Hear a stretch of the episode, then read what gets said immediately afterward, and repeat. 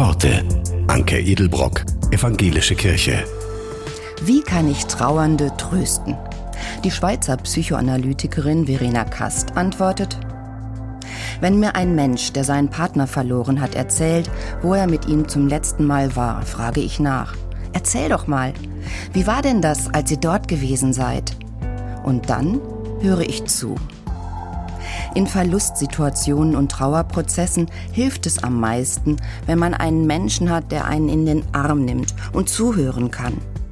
Dem man sagen kann, wie verlassen man sich fühlt, welche ungeheure Angst oder wahnsinnige Wut man hat. Sich Zeit nehmen, das ist die Aufgabe der Tröstenden.